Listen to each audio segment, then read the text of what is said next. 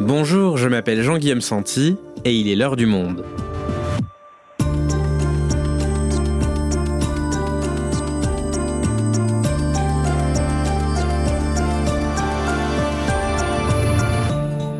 Aujourd'hui, Donald Trump peut-il être élu président en 2024 En tout cas, si l'on en croit les enquêtes d'opinion, certes peu fiables à 10 mois du scrutin, l'ancien locataire de la Maison-Blanche a des chances de l'emporter sur Joe Biden. Même affiche qu'il y a 4 ans donc, mais un résultat beaucoup moins acquis d'avance. Et le Donald Trump de 2024 n'est plus tout à fait le même que celui que les États-Unis ont connu entre 2016 et 2020. Trump cherche à se venger. Son programme s'est radicalisé et certains parlent même de menaces existentielles pour le pays et de risques pour la démocratie. Alors, que se passerait-il exactement s'il était élu? Pour le savoir, j'appelle Piotr Smolar, correspondant du Monde à Washington. La menace Trump sur la démocratie américaine, un épisode de Garance Munoz, réalisation Quentin Tenot.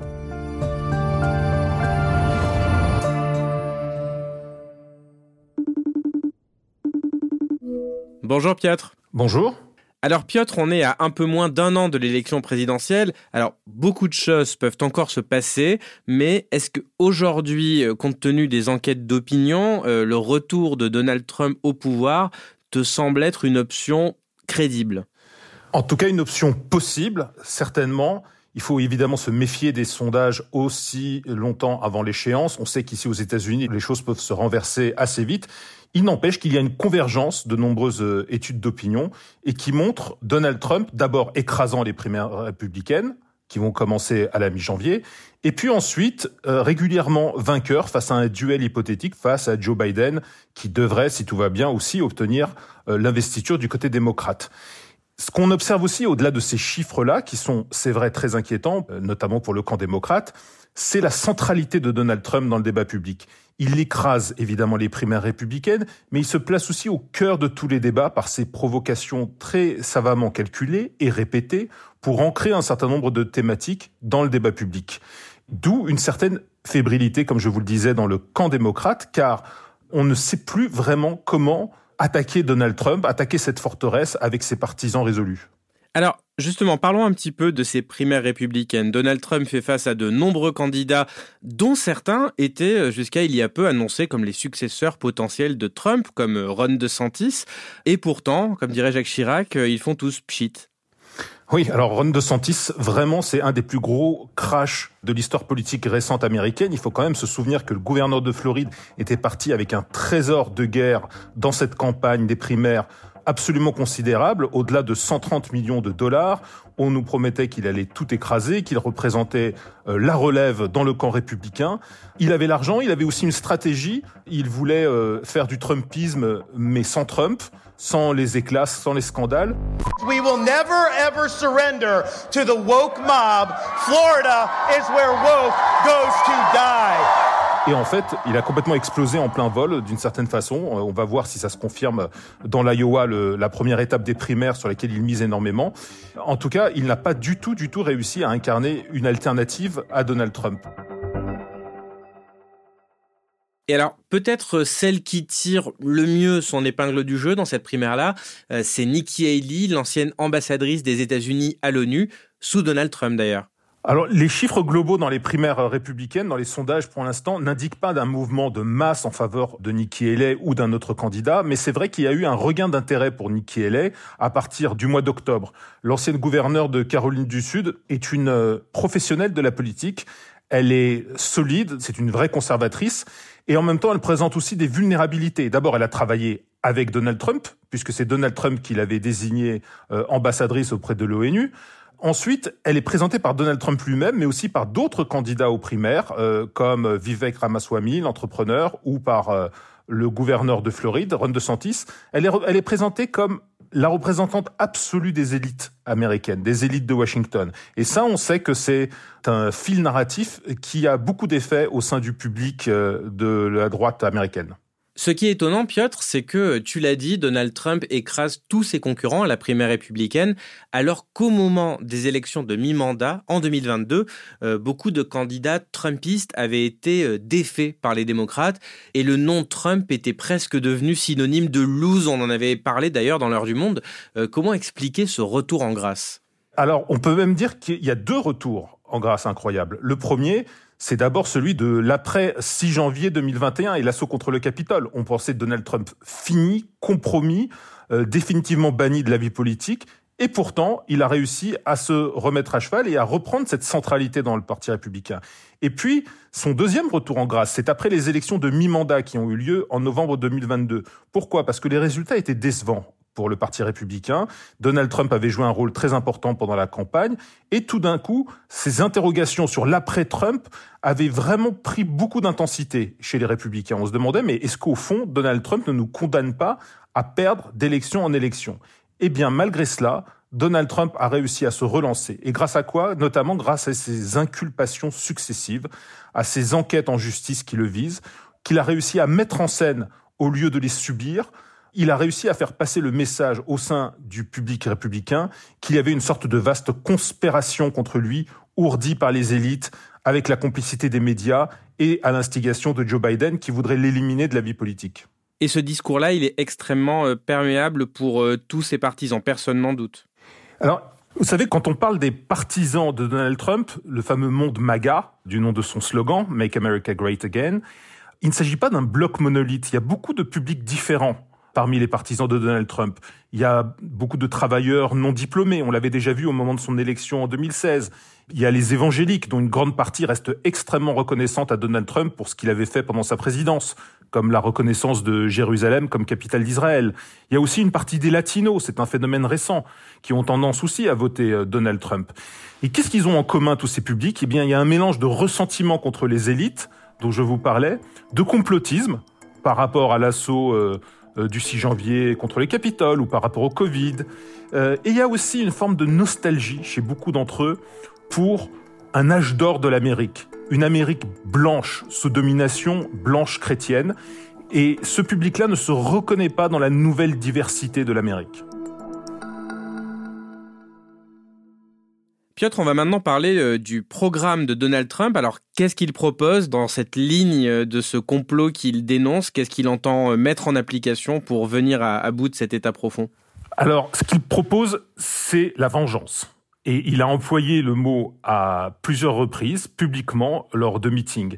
La vengeance, c'est évidemment d'abord en son nom propre, puisqu'il considère que les inculpations qu'il a subies sont des inculpations de nature politique, ce qui n'est pas vrai du tout, puisqu'on sait que ça correspond à des allégations euh, d'une très grande euh, gravité émises contre lui.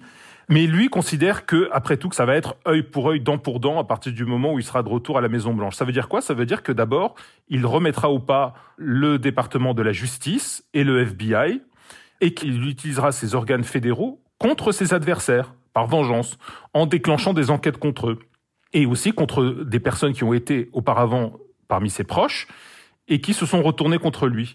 Donc il faut vraiment s'attendre de ce point de vue-là à une instrumentalisation de l'État fédéral à un niveau sans doute jamais vu dans l'histoire américaine, peut-être depuis le McCarthyisme. Oui, tu parles dans ton article d'une entreprise de destruction des valeurs et des institutions de l'Amérique.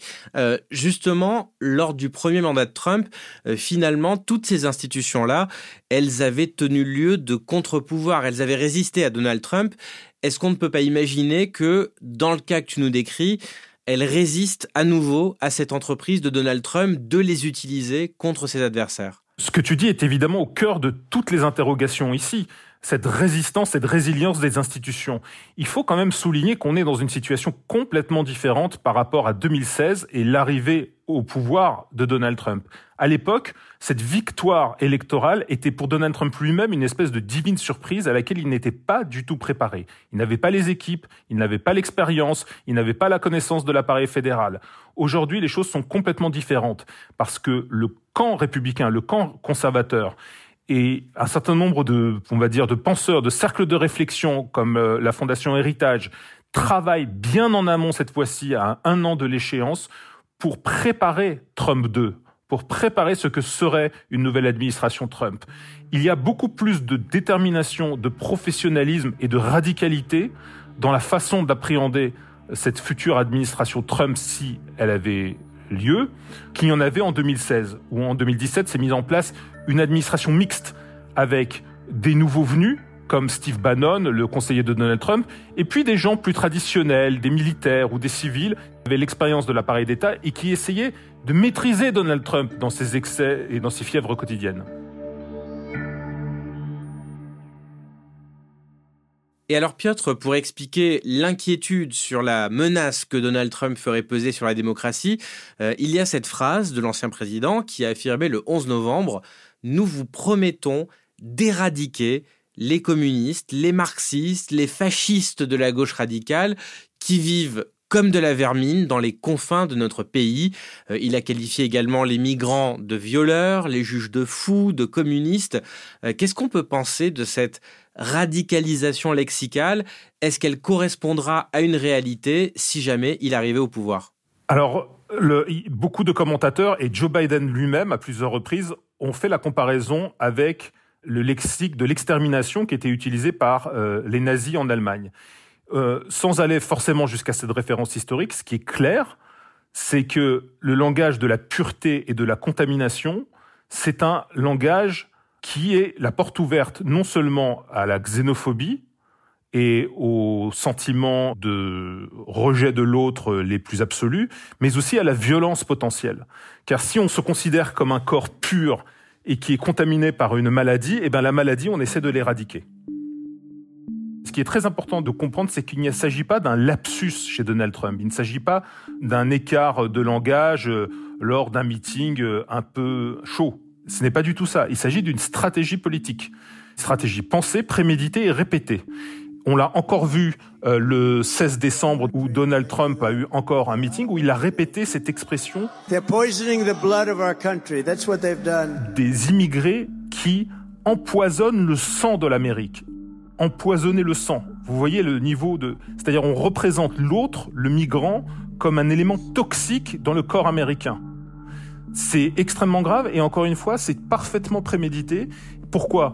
Parce qu'il prépare l'opinion publique à une politique migratoire qui serait d'une euh, radicalité jamais vue aux États-Unis. Dès que nous gagnerons les élections, à l'instant même de notre grande victoire, nous arrêterons immédiatement les hordes de migrants étrangers illégaux qui traversent notre frontière par centaines de milliers nous déclencherons, et nous n'avons pas le choix, la plus importante opération de déportation d'Amérique. Alors justement, développant son programme, on se rappelle de sa promesse de campagne phare lors de son premier mandat, la construction du mur à la frontière mexicaine. Euh, qu'est-ce qu'il prône désormais comme politique migratoire, Donald Trump? Alors, tu te souviens que sous la première présidence Trump, une des images extrêmement choquantes de ce mandat, c'était les parents et les enfants séparés, les parents et les enfants de migrants séparés, des enfants parfois jugés tout seuls devant les tribunaux.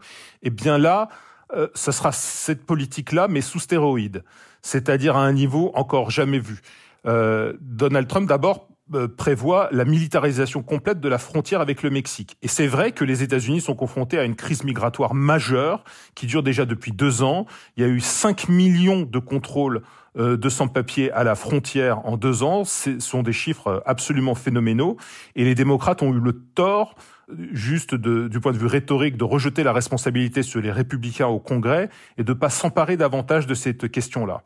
Donc Donald Trump veut militariser la frontière, il veut organiser d'immenses camps de rétention et une campagne d'expulsion sans préavis et sans possibilité de recours devant les tribunaux pour renvoyer chez eux des millions de migrants, y compris y compris, et ça c'est un point très important, des migrants qui se trouvent déjà aux États-Unis depuis des mois, voire parfois des années, même en étant sans papier, et qu'on veut priver de la possibilité de régulariser leur situation. Dernier point qu'il faut euh, évidemment souligner, c'est que Donald Trump veut remettre en cause aussi le droit du sol, c'est-à-dire l'obtention automatique de la nationalité pour les enfants de sans-papiers nés aux États-Unis.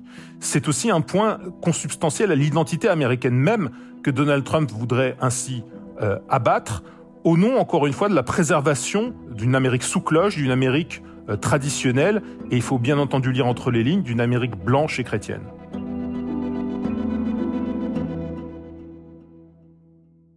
Alors Piotr, il y a un autre point qui inquiète, c'est le programme de Donald Trump sur le plan international. Euh, cette élection, elle arrive à un moment très particulier. Euh, il y a une guerre en Ukraine, il y a une guerre à Gaza, euh, deux conflits dans lesquels les États-Unis sont particulièrement engagés. Après le premier mandat de Trump, Joe Biden avait justement tenté de, de rétablir ce leadership américain sur la scène internationale. Qu'est-ce qu'on peut craindre si Donald Trump est réélu? La première chose qu'on peut craindre, c'est le retour de l'imprévisibilité complète.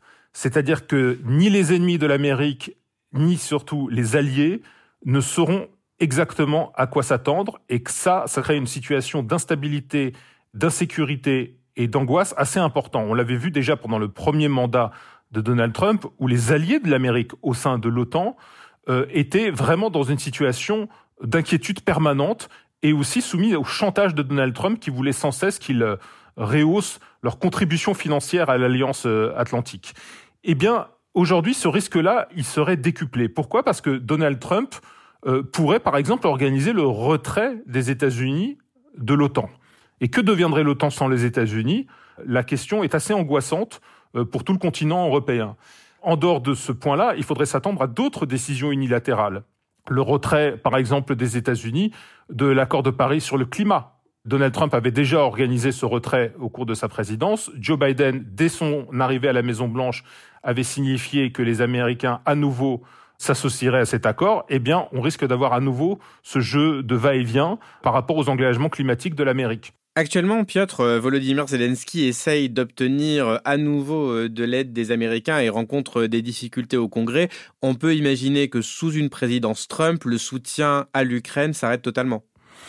On peut tout à fait l'imaginer et on voit d'ailleurs cette tendance déjà se dessiner au Congrès où euh, le Parti républicain exerce un chantage sur l'administration Biden qui cherche à obtenir une nouvelle aide à destination de l'Ukraine de 61 milliards de dollars. Et les républicains disent pas si vite, c'est hors de question. D'abord, une réforme drastique du droit d'asile pour euh, répondre à la crise à la frontière avec le Mexique, et ensuite on verra.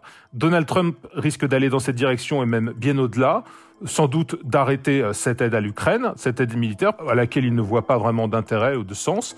Et n'oubliez pas euh, qu'il a répété cette promesse de comptoir en disant, vous savez, si je redeviens président, je réglerai la guerre avec la Russie en 24 heures. S'il y avait une solution en 24 heures, ça ne pourrait être que la reddition complète de l'Ukraine, à laquelle les Ukrainiens eux-mêmes ne se résoudront jamais.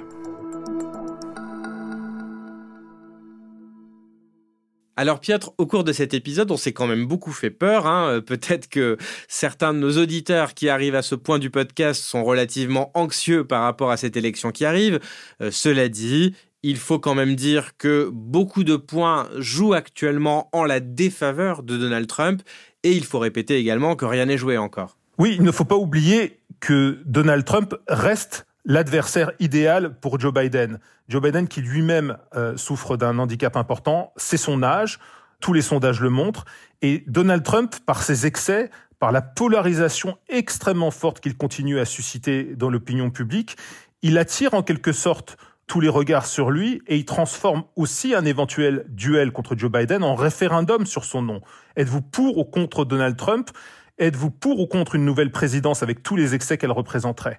Et donc ça, c'est un argument extrêmement fort pour les démocrates qui veulent, comme ils l'ont fait d'ailleurs aux élections de mi-mandat en 2022, qui voudront aussi transformer le scrutin de novembre 2024 en opération de sauvetage de la démocratie américaine. Ils auront encore un autre argument absolument décisif et qui embarrasse beaucoup les républicains, et c'est l'avortement. Il faut souligner ce dernier point, parce que l'avortement, depuis la décision de la Cour suprême qui a supprimé ce droit constitutionnel et renvoyé le sujet au niveau des États, l'avortement permet aux démocrates de l'emporter dans quasiment toutes les élections locales depuis 18 mois et les référendums qui sont organisés sur ce sujet. C'est un élément de mobilisation extrêmement puissant, en particulier dans l'électorat jeune et féminin. Alors, autre facteur handicapant pour Trump, quoique tu avais l'air de dire que euh, ça l'avait paradoxalement avantagé jusque-là, euh, ce sont toutes les affaires dans lesquelles il est inculpé. Oui, on a vu au cours de l'année 2023 que les quatre séries d'inculpations successives de Donald Trump n'avaient fait que le renforcer et n'avaient fait que consolider la base républicaine autour de lui. C'est vraiment un phénomène jamais vu dans l'histoire politique américaine. Mais ça ne veut pas dire que cet effet de mobilisation se maintiendra forcément en 2024 et jusqu'à l'élection présidentielle, car il y a un calendrier judiciaire qui pour l'instant est encore assez incertain, assez brumeux, et si des procès ont lieu contre Donald Trump à partir du mois de mars, Donald Trump sera immobilisé dans une salle d'audience et devra répondre à des faits, à des accusations précises et devant un jury. Imaginons qu'il soit même condamné au terme de l'un des procès.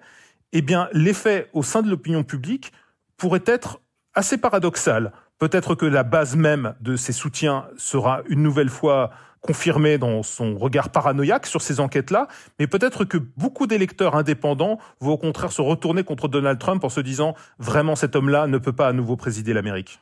Finalement, ce que tu nous dis, Piotr, c'est que le meilleur moyen de mobiliser les électeurs démocrates, y compris sur un candidat qui ne suscite pas une adhésion totale, c'est cette peur du saut dans l'inconnu euh, pour la démocratie américaine que représenterait l'élection de Donald Trump? Non, c'est un saut dans le connu, mais un connu bien sombre, et qui prendrait sans doute une ampleur comme on n'en a encore jamais vu.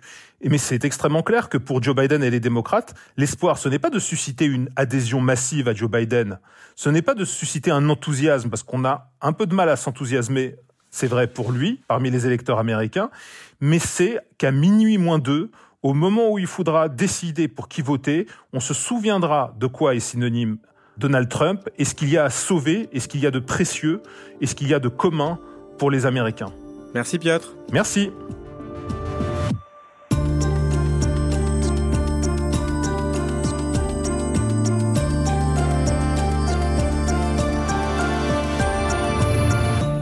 Avant de nous quitter, je vous rappelle que désormais, vous pouvez écouter l'heure du monde sur toutes les plateformes d'écoute de podcast, Spotify, Apple, Deezer, celles que vous préférez. Alors, n'hésitez pas à nous laisser un commentaire ou quelques étoiles sur votre application favorite pour faire découvrir l'heure du monde à tous ces nouveaux auditeurs et auditrices.